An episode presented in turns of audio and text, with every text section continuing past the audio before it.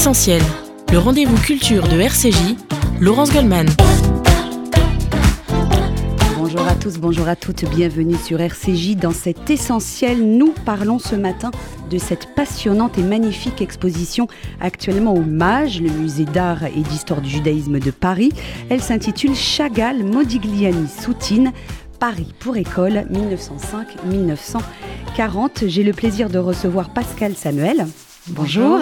Merci d'avoir euh, accepté l'invitation de RCJ. Vous êtes conservatrice de la collection d'art moderne et contemporain du MAGE et la commissaire de cette exposition que l'on peut visiter jusqu'au 31 octobre.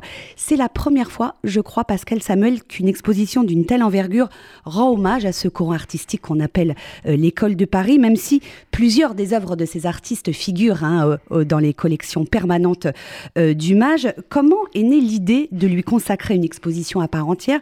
Est-ce que c'est parce que finalement on connaît tous l'expression école de Paris, mais euh, on ne sait pas très bien ce qu'elle recouvre finalement on ne sait plus très bien ce qu'elle recouvre exactement.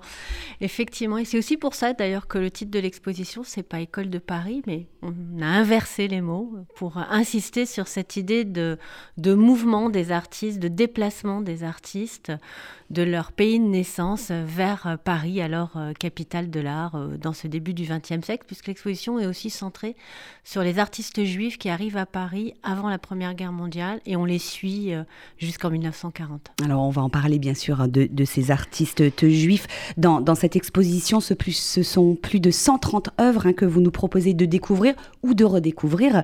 Euh, pour certaines d'entre elles, elles font pas toute partie euh, des collections euh, du MAGE. De quelle manière vous avez procédé pour les choisir, les sélectionner et ensuite pour les rassembler Alors bah, voilà, c'est tout l'enjeu d'une exposition, c'est d'aller d'abord...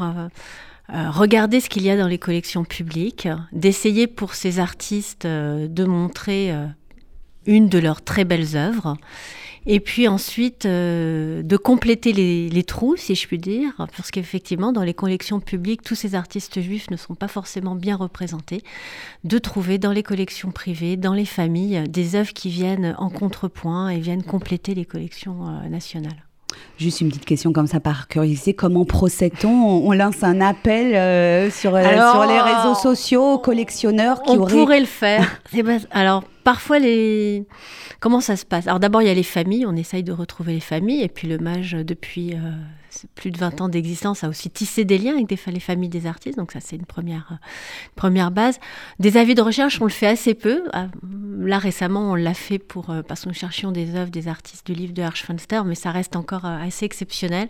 Et puis il y a, y a, le bouche à oreille, il y a une une sorte de chaîne humaine qui se met en place. vous allez voir une personne qui vous adresse à une autre personne et puis ainsi de suite. Voilà. C'est pour ça aussi que les temps de préparation d'exposition sont assez importants parce qu'il faut effectivement se donner le temps euh, de la rencontre, de la découverte, de la recherche, de l'enquête.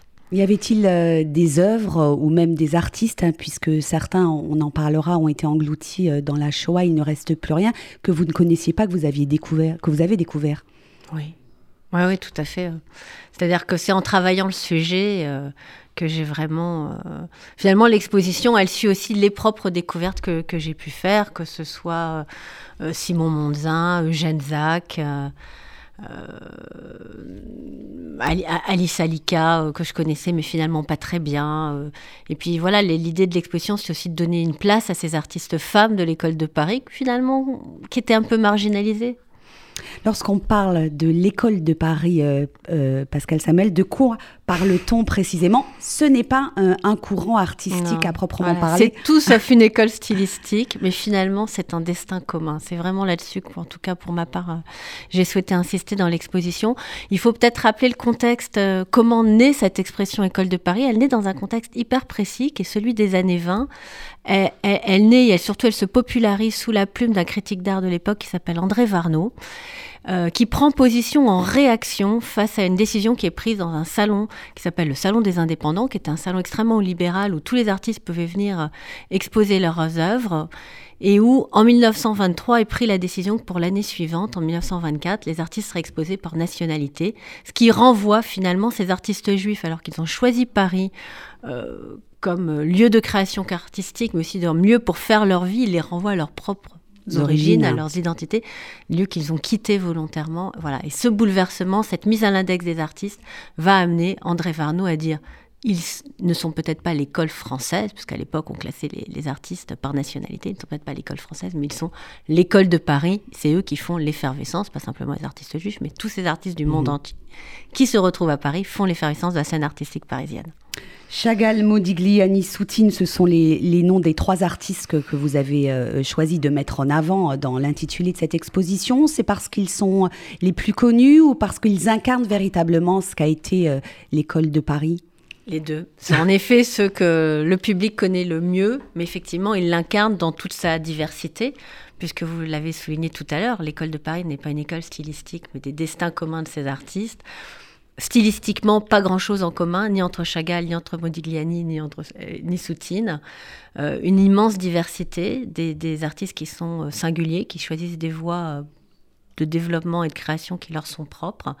Et puis surtout, c'est l'occasion dans l'exposition de découvrir des artistes ou de redécouvrir des artistes aujourd'hui un peu oubliés, ou peu, peu fréquemment montrés, en tout cas à Paris.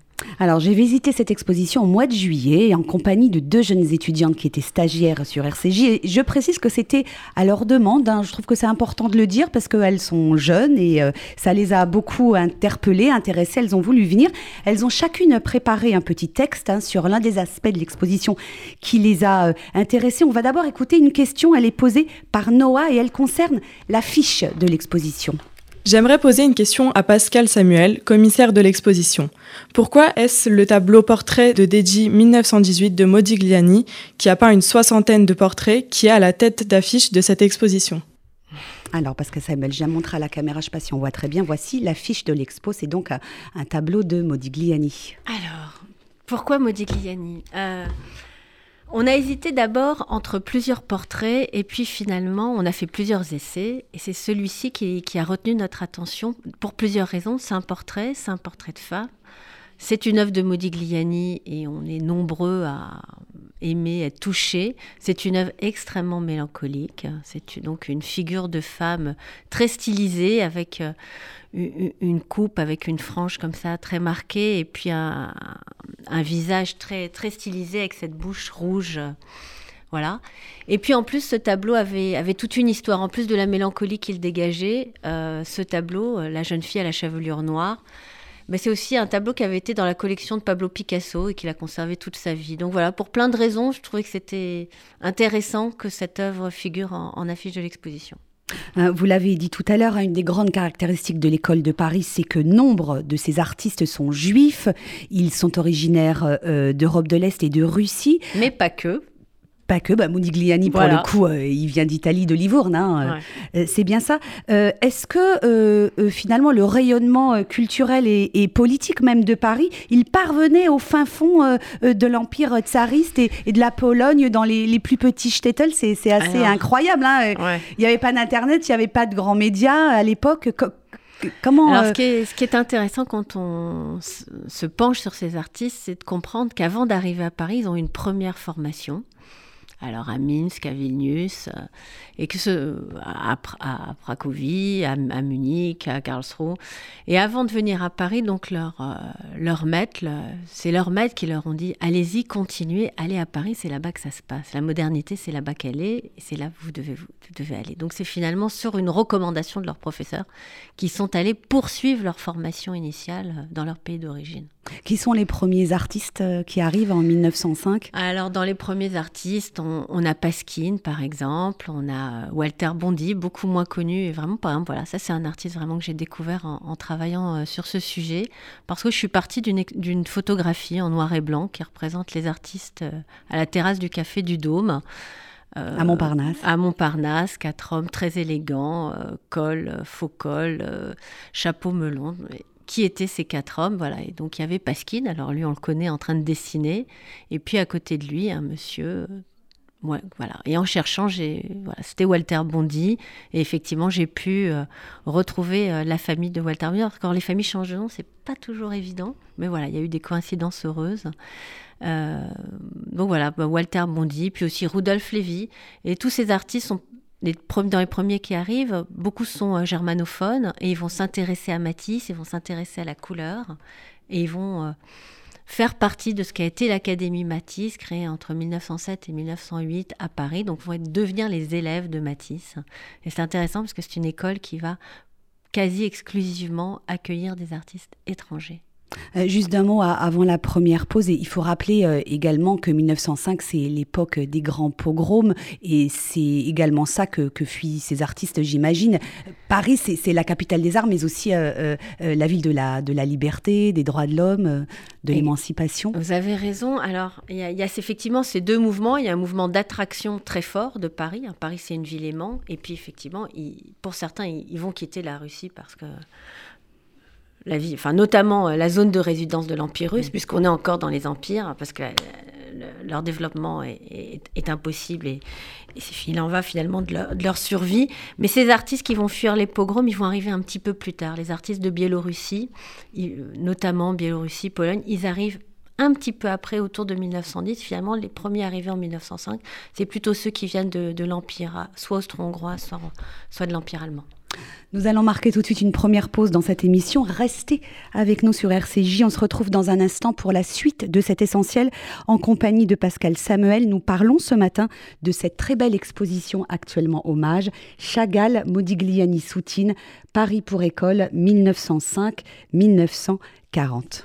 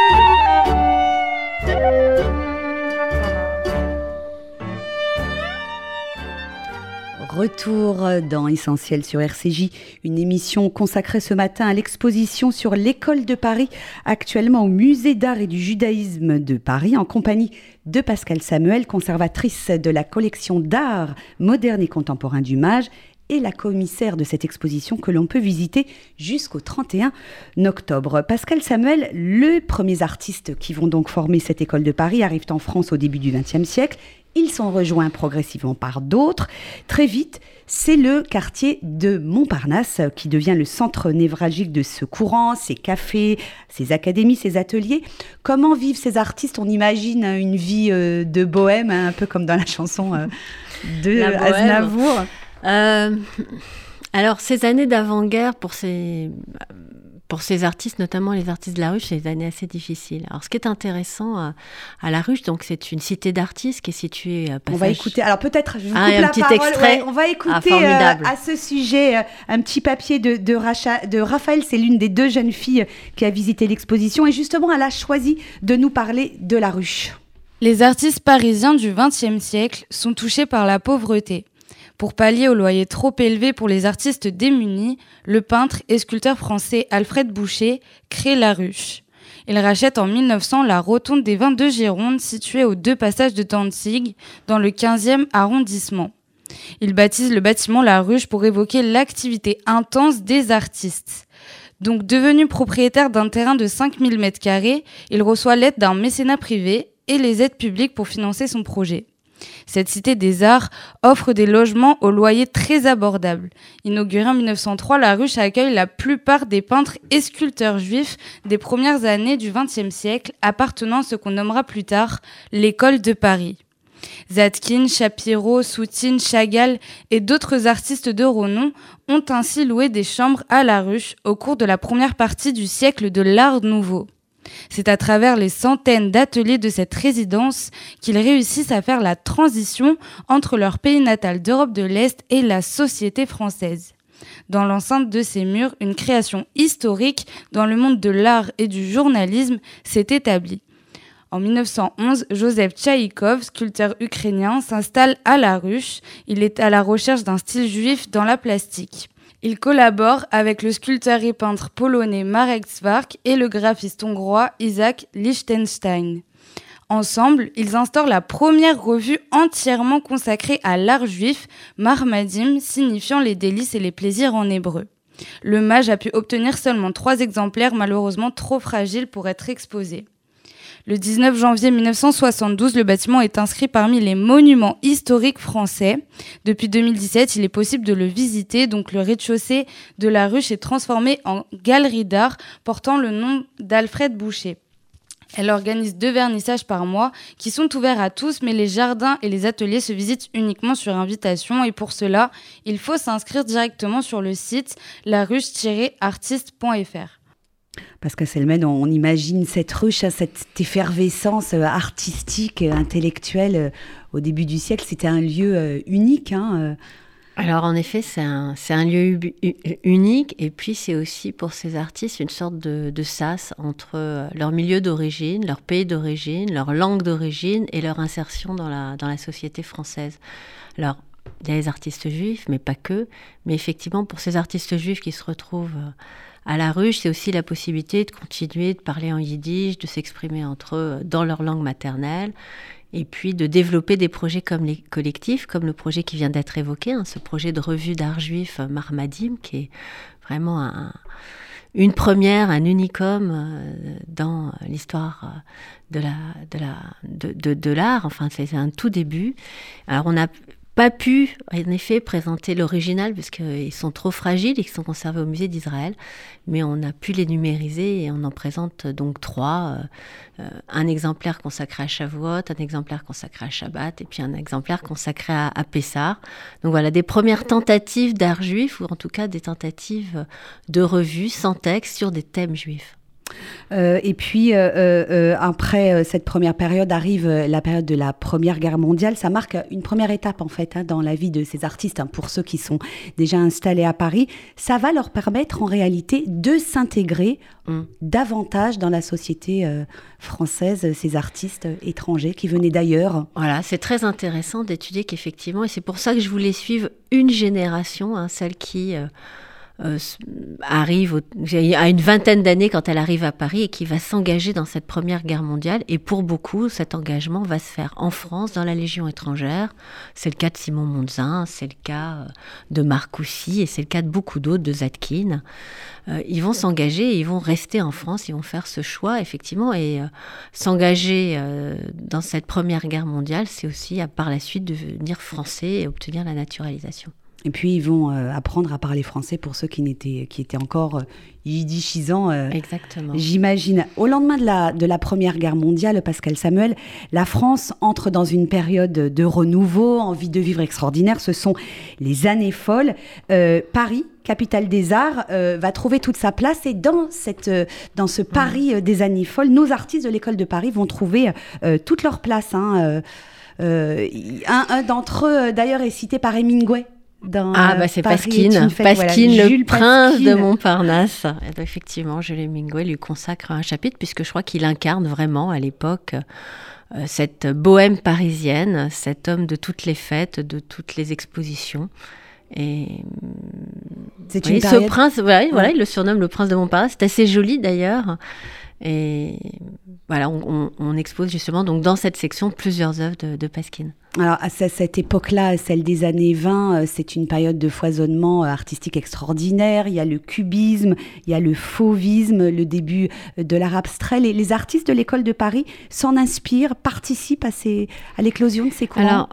C'est une très bonne question puisqu'effectivement, euh, tout le début de l'exposition, c'est de montrer comment ces artistes s'intègrent à ces, mouvements, que ce soit le fauvisme hein, euh, autour euh, de l'Académie Matisse, que ce soit ensuite le cubisme avec Marc aussi, Alfred Rett, Alice Alika, et puis ensuite l'abstraction. ce qui est très intéressant, c'est que ces artistes arrivent, je dire, ils n'ont rien à perdre ils ouvrent les yeux et ah, ils ont envie de, s'immerger dans cette nouvelle modernité. Ça, c'est extrêmement intéressant. Euh, euh, ça n'a pas du tout être des artistes académiques qui vont au contraire chercher, euh, ils sont dans la marge et ils vont continuer de chercher dans les marges les avant-gardes et la modernité.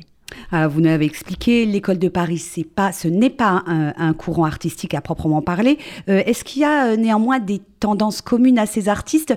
Beaucoup euh, euh, on se sont lancés dans le, dans le portrait et également euh, l'autoportrait. Ouais. Pour quelle raison?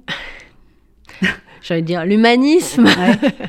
voilà, l'être humain les intéresse. cette, recherche aussi à travers le portrait de l'identité, de leur propre identité. parfois chargée de mélancolie hein, dans l'exposition, on le sent aussi à travers les portraits, souvent des portraits chargés euh, de douceur, de tristesse, d'une certaine forme de mélancolie. Et effectivement, on, a consacré toute une section euh, au portrait avec euh, évidemment les portraits de Soutine, mais pas que, des portraits de sculptés également de Chana Orloff, de, de Pasquine ou encore de, Georges Cars, voilà, pour montrer un petit peu la diversité stylistique et en même temps l'intérêt de tous ces artistes pour finalement l'homme au centre de leur recherche. Alors la passerelle est, toute prête pour parler des femmes, euh, puisque nous parlons de portraits. Euh, vous nous avez dit tout à l'heure que les femmes euh, artistes avaient été un peu marginalisées. Pourtant, il y en a plusieurs. Hein. Je crois que la plus connue, on peut dire que c'est Sonia Delaunay. Voilà, on commence avec Sonia Delaunay. Delaunay. Et... Elle était de quelle origine, Sonia Delaunay? Sonia Delaunay est née dans l'Empire russe. Elle, a ensuite été adoptée par son oncle. Elle a grandi à Saint-Pétersbourg. Donc elle, elle quitte Odessa pour Saint-Pétersbourg. Après, elle fait ses études à Karlsruhe, puis elle arrive à Paris. Et là, elle veut, elle veut devenir une femme libre, moderne.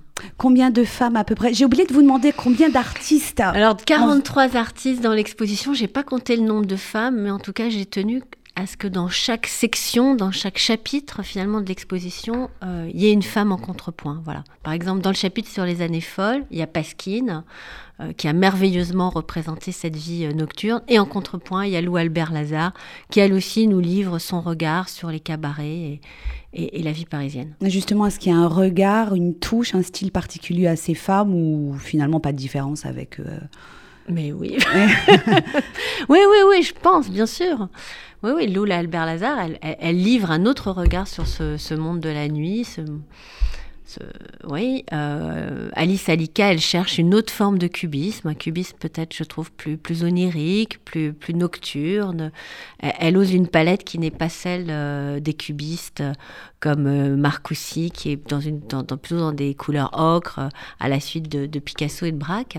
Non, non, elle cherche, elles prennent d'autres, d'autres voies, elles font des pas de côté, c'est ça aussi qui est intéressant. Shana Orloff va euh, devenir une des sculptrices les plus importantes des années 20 avec euh, ses portraits et elle ose des choses. Elle est à la fois euh, tout à fait une sculpteur, un sculpteur des, décoratif et en même temps elle, cherche perpétuellement l'innovation, elle ne s'interdit rien. Alors la jeune Noah qui a visité l'exposition avec moi au mois de, juillet, justement a choisi de s'arrêter sur Hannah Orloff, une sculptrice. On va écouter tout de suite le papier de Noah et je vous fais réagir juste après.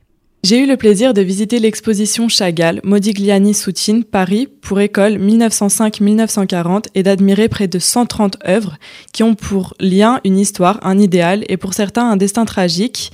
Mon regard s'est attardé sur les œuvres de Shana Orloff, une femme exceptionnelle du XXe siècle, au parcours atypique. Née en Ukraine au sein d'une famille juive, elle fut en 1905 les pogroms antisémites russes avec sa famille et part vivre en Palestine. En 1910, elle s'installe à Paris afin de perfectionner son métier de couturière. Elle se fait remarquer par son talent en dessin et intègre l'année suivante la Petite École de Paris. Elle y découvre l'art de la sculpture auquel elle consacre toute sa vie. Ses œuvres représentent des portraits de l'élite artistique parisienne de l'époque.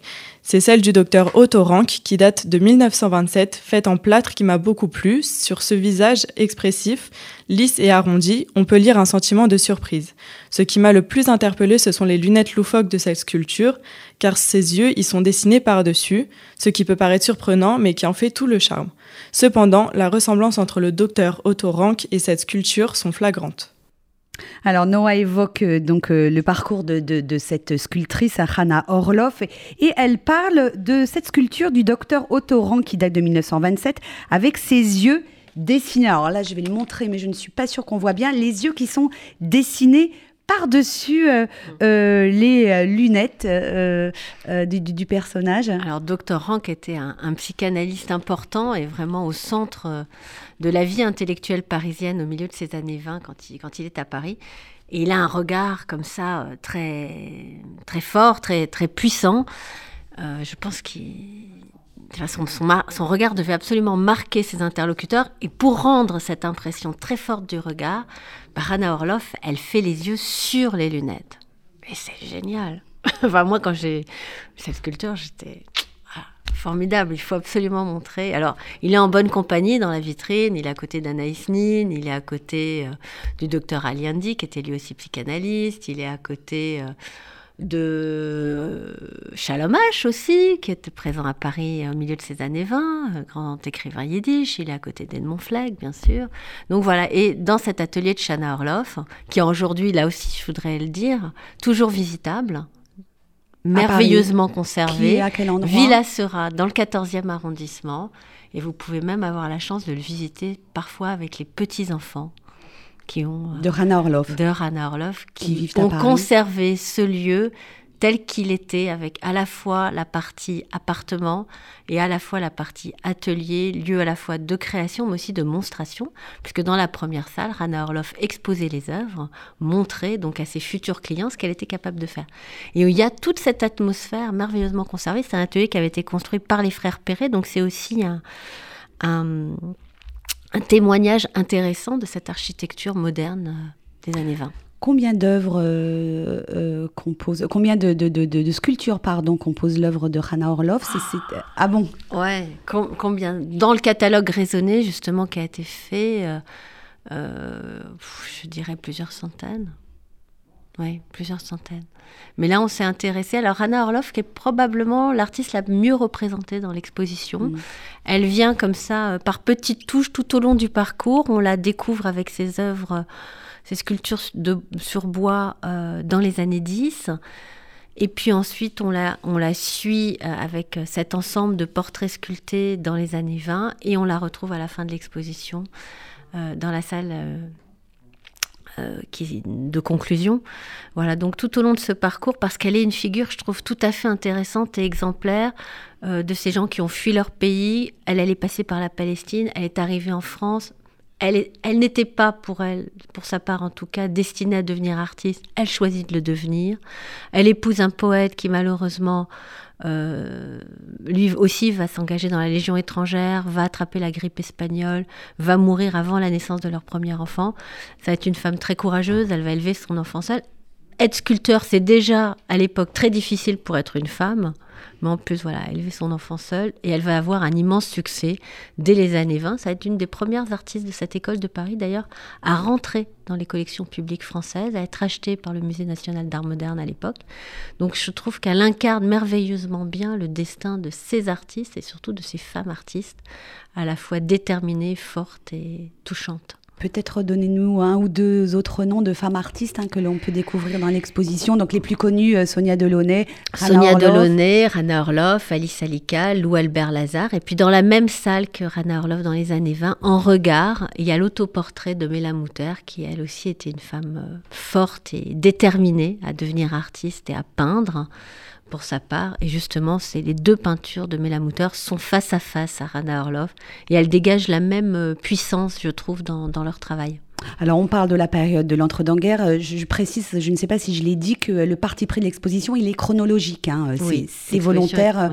Euh, d'ailleurs, ça nous permet à nous, euh, les visiteurs, de bien suivre l'évolution chronologique de, de, cette école de Paris, puisqu'on est dans l'entre-deux-guerres. pour ces artistes, notamment juifs, mais, mais pas que, c'est le début également de la notoriété, puisqu'ils commencent à vendre. Ils commencent à être exposés un peu partout.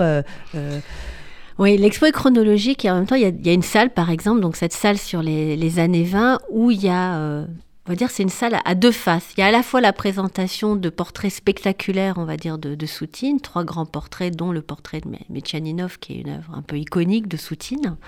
Et en regard, parce que pardon, je vais, pas, je vais aller jusqu'au bout. Euh, c'était important d'avoir Soutine parce qu'effectivement, Soutine incarne, comme Shana Orloff, cette réussite des artistes juifs dans les années 20. Il va être acheté par le, par le docteur Barnes, qui est américain. Ses œuvres, va, Barnes va acheter massivement la peinture de Soutine. Donc, du jour au lendemain, euh, Soutine non seulement acquiert une notoriété, mais aussi une, une aisance financière euh, importante. Et euh, parce qu'il n'y a pas de hasard de, calendrier, la même année, le Salon des indépendants prend la décision mm.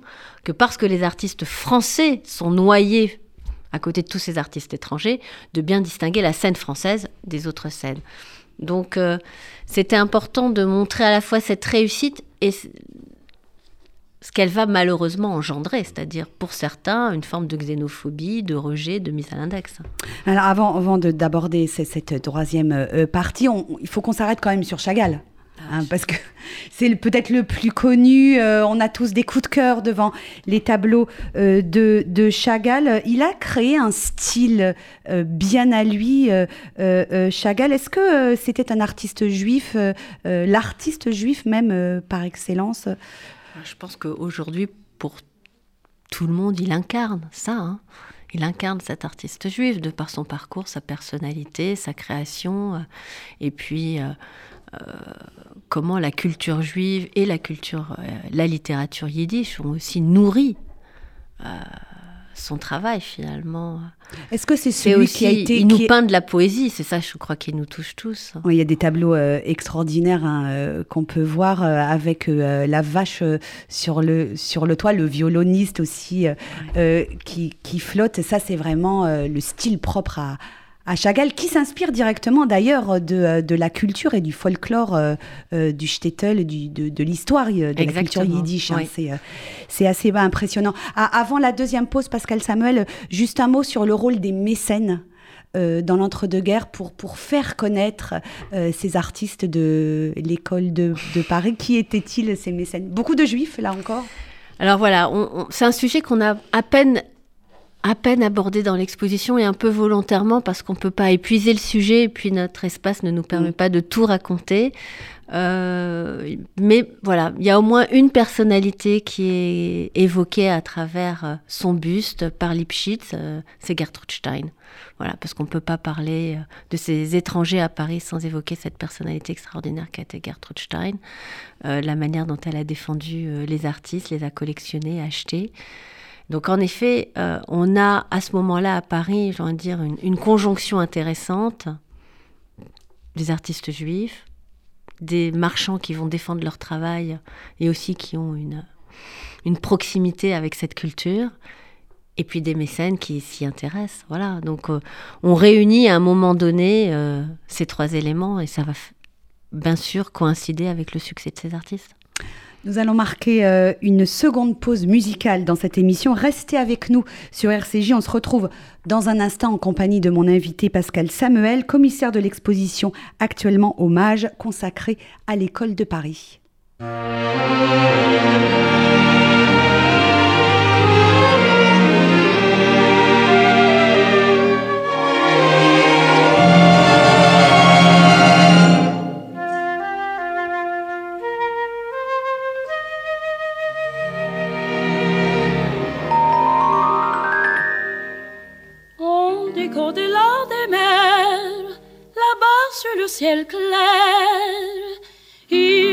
Une cité au séjour enchanté.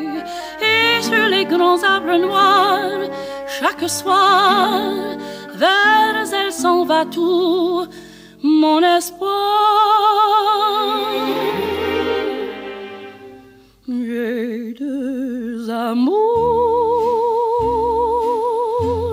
mon pays Paris, toujours. Mon cœur est ravi, ma savane est belle, mais à quoi bon le nier Ce qui m'ensorcelle, c'est Paris, Paris tout entier. Un jour,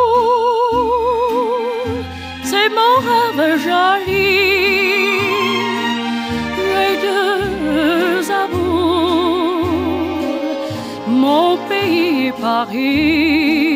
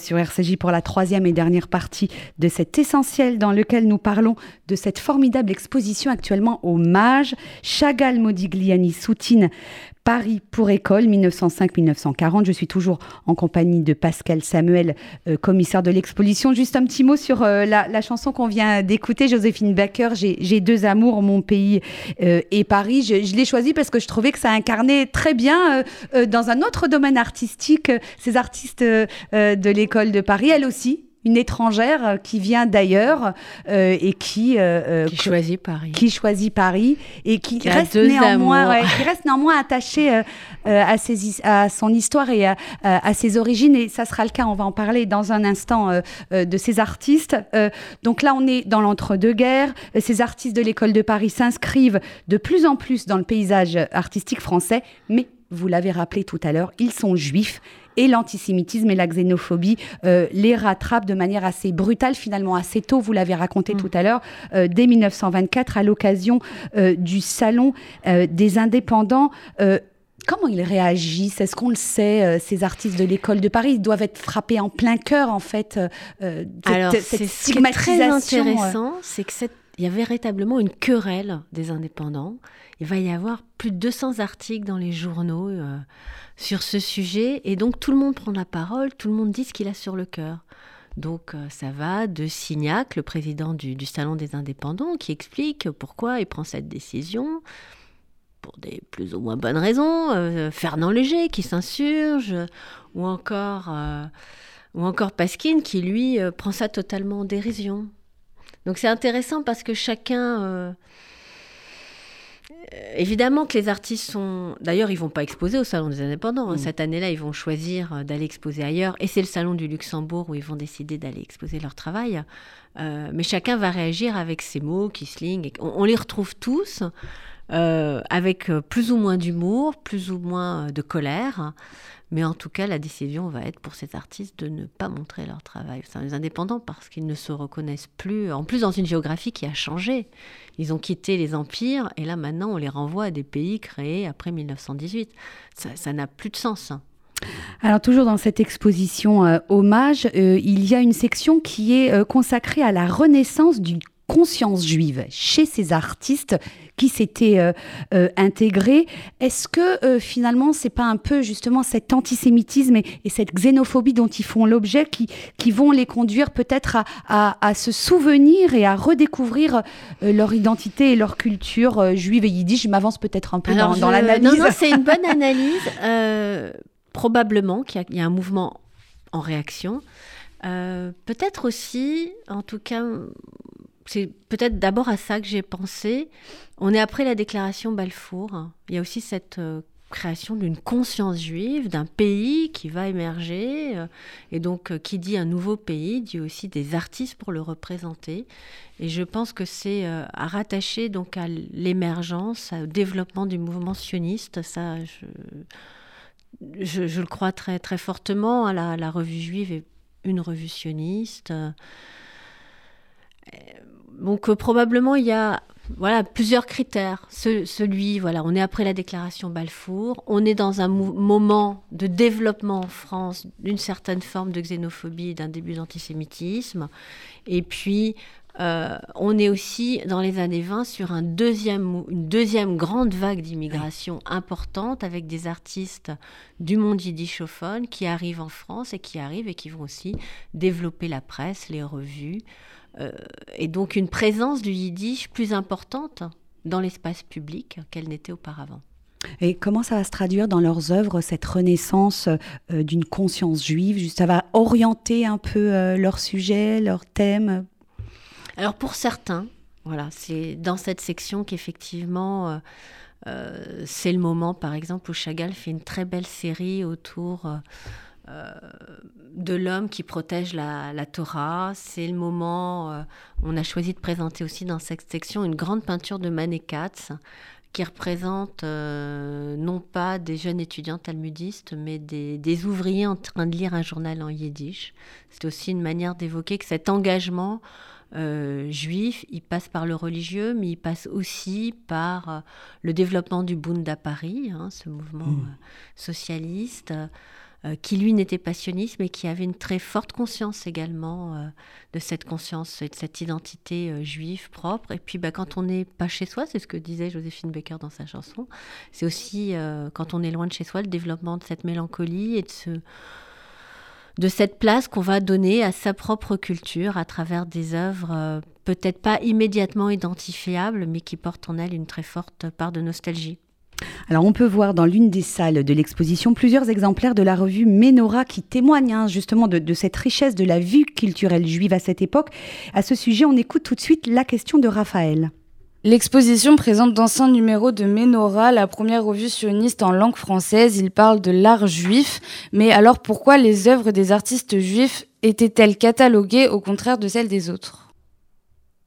Pascal euh, Samuel. Je suis pas sûre d'avoir compris la question. Ouais, mais, mais l'art juif, euh, finalement, est-ce que c'est une euh, réalité? Est-ce que ah peut euh, distinguer euh, un artiste juif euh, d'un autre qui serait juif aussi, mais qui ne ferait pas d'art juif en gros?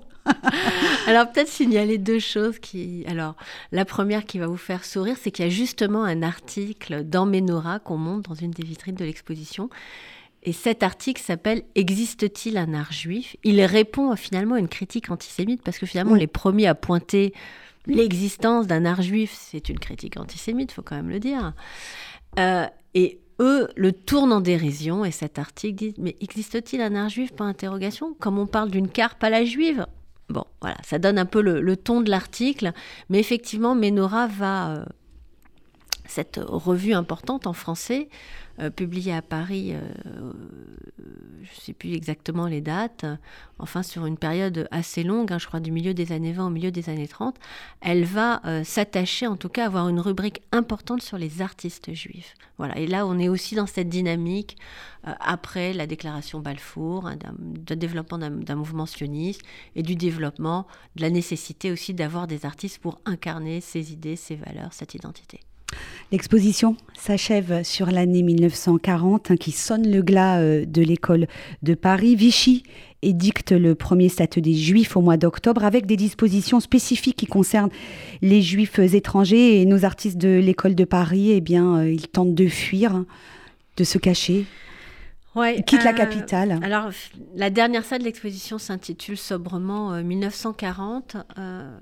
le sujet de la guerre me paraissait un sujet beaucoup trop important pour être traité en une seule mm. salle. Donc il valait mieux se terminer comme ça sur 1940. Malheureusement, on sait tous comment l'histoire se termine. Euh, donc très sobrement, euh, cette salle évoque à la fois euh, les artistes qui vont pouvoir partir, hein, heureusement. c'est le cas avec une sculpture de Lipschitz qui s'intitule sobrement La fuite, où on voit deux corps nus en train de courir sur trois jambes. Voilà, ça dit beaucoup. Euh, c'est également euh, une peinture que fait Kisling depuis le port de Marseille, présentée à côté du courrier qu'il écrit en octobre 1940 à son épouse Renée, où il lui dit euh, J'ai le cafard de foutre le camp, mais je crois que je fais bien de foutre le camp. Et puis, parce qu'on ne peut pas taire complètement ce qui va se passer, un mur d'images en noir et blanc à partir du, fond Marc qui sont des simplement des images d'œuvres, de photographies, donc noir et blanc, des œuvres des artistes, d'artistes qui vont être déportés, pas tous, mais en tout cas euh, certains, qui montrent à la fois euh, euh, la diversité, donner l'impression d'un énorme effet de masse, parce que c'était ça aussi, hein, cette présence si importante des artistes juifs à Paris. On devait entendre parler yiddish sur le trottoir de Montparnasse, c'est ça qu'on a du mal aujourd'hui à saisir. Et puis en conclusion, euh, on entend les mots dans l'exposition, on peut les lire en yiddish et en français, voilà, d'un poème que Chagall écrit pour un livre de, de nos artistes martiques, qu'il publiera, publiera en yiddish à Paris en 1951, à la mémoire des artistes disparus. Euh, euh, certaines des œuvres de ces artistes déportés, engloutis par la Shoah, ont complètement disparu. pour quelles raisons elles ont été bah, détruites. Il y, a, une sorte de double, voilà, il y a une sorte de double assassinat, j'ai envie de dire. On a assassiné les hommes, mais on a aussi assassiné leurs œuvres pour différentes raisons. Les ateliers ont été euh, spoliés, dévastés, détruits pour certains. Euh, je pense à Hannah Orlov qui va rentrer de la guerre, va retrouver ses œuvres euh, détruites dans l'atelier, et d'autres euh, vont disparaître et progressivement elle va, elle va les, essayer de les rechercher. Et la famille essaye toujours de rechercher les œuvres qui ont été volées hein, donc dans son atelier pendant la guerre. C'est la deuxième raison. Puis la troisième raison, c'est aussi que ces artistes ont disparu, mais leur famille aussi. Donc il n'y a plus d'ayant droit, il n'y a plus personne pour faire valoir le travail de ces hommes. Euh, peut-être juste une anecdote, par exemple, Walter Bondy, Walter Bondy décède pendant la guerre. Euh, lui, il est malade, il va, refuser de se soigner correctement. Et sa fille, euh, elle aussi, va décéder. Et donc, euh, sa femme, sa deuxième épouse va se remarier. Et c'est finalement la, la, fille que sa deuxième épouse aura avec un autre homme qui va se retrouver en charge de faire connaître l'œuvre de l'homme qui a été le premier mari de sa mère. Donc, c'est en même temps très beau parce qu'elle se retrouve responsable de la connaissance, du suivi de cette œuvre. Mais pour beaucoup, il n'y avait plus personne pour s'occuper de l'œuvre. Et quand il n'y a plus personne, ben, c'est une deuxième mort pour, pour l'œuvre finalement. Hein. Alors dans la continuité de cette exposition, il y a une petite e-, exposition euh, qui est à voir absolument. Ça concerne justement euh, euh, le livre que Ern Fenster a consacré à ces artistes juifs morts en déportation à Auschwitz et autres. Ça s'appelle Hersch, Fenster et le Stettel perdu euh, de Montparnasse. Racontez-nous euh, très vite, euh, oui, une minute. Mais c'est à voir oui, vraiment. alors c'est vraiment hein. le complément. C'est vraiment, c'est-à-dire que l'une complète l'autre. Euh, l'exposition, on a dit Paris pour école, se termine en 1940. Et la deuxième exposition qui est présentée dans le foyer donc, prend comme point de départ un livre, un livre en yiddish publié en 1951 à Paris, Unser Verpeinigte Kinsler, écrit donc par Erschwenster à la mémoire de 84 artistes disparus. Euh, c'est le résultat d'une enquête qu'il a réalisée entre 1945 et 1951. Et c'est une merveilleuse occasion à la fois de découvrir l'homme extraordinaire qu'a été Archfenster, un mensch, un sadique, et aussi de découvrir des artistes aujourd'hui euh, oubliés. Alors, euh, il y a Soutine, puisque Soutine est dans le livre, hein, lui n'a pas pu se soigner correctement euh, et va, éviter les barrages pour aller à l'hôpital. Et c'est ce retard qui va faire que malheureusement, il, ne survivra pas à son, à son, à son ulcère. Euh, mais c'est aussi l'occasion de découvrir plein d'artistes qu'on ne connaît pas. Euh, Jeanne Lévy, euh, Jacob Machnik, Étienne Farkas et bien d'autres. C'est la fin de cette émission. Merci infiniment Pascal Samuel d'être revenu sur RCJ nous raconter l'histoire de cette école de Paris courez voir cette exposition Chagall, Modigliani, Soutine, Paris pour école 1905-1940 est à la fois très belle, très émouvante et passionnante. C'est jusqu'au 31 octobre au MAGE, le musée d'art et d'histoire du judaïsme à Paris dans le 3e arrondissement. Merci à tous de votre fidélité. Cette émission est disponible en podcast sur notre site internet ainsi que sur notre application mobile radio-rcj.info.